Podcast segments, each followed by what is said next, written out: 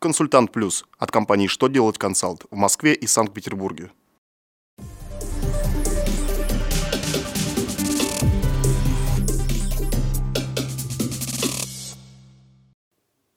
Добрый день. Для вас работает служба информации телеканала «Что делать ТВ». В студии Александр Трифонов и в этом выпуске вы узнаете.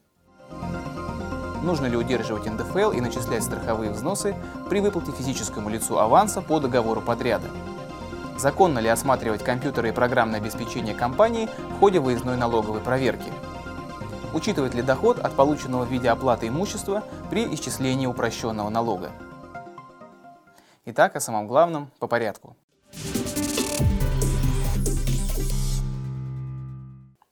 Минфин России разъяснил, когда организация должна удержать НДФЛ и начислить страховые взносы, если выплачивает аванс по гражданско-правовому договору подрядчику физическому лицу.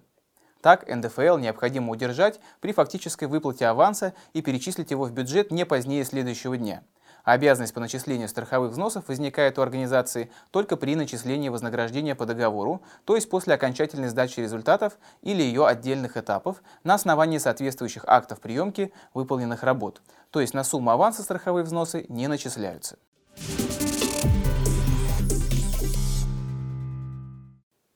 Суды, включая Верховный суд России, утвердили законность осмотра налоговой службы рабочих компьютеров и программного обеспечения в процессе выездной проверки.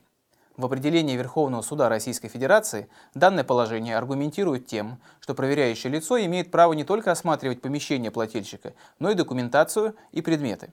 В налоговом кодексе порядок проверки и список предметов, которые осмотру не подлежат, не определен.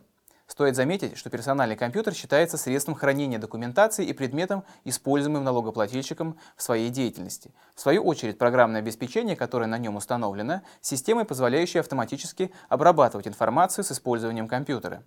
Так как целью проверки считается обнаружение информации, которая касается предмета проверки, а информация хранится в электронном формате, осмотр компьютера просто как предмета, без изучения содержащихся в нем данных, не имеет смысла.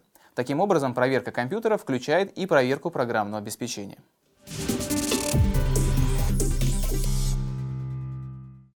Министерство финансов Российской Федерации сообщило, что исполнитель, упрощенец, получивший оплату своего труда в виде квартиры, должен учесть ее при исчислении налога.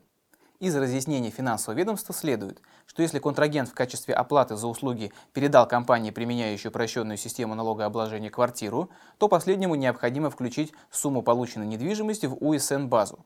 Как известно, в состав упрощенных доходов включается вся прибыль от реализации, полученная в денежной или натуральной формах.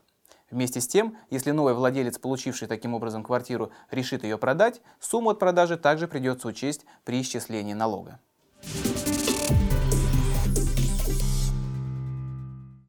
На этом у меня вся информация. Я благодарю вас за внимание и до новых встреч.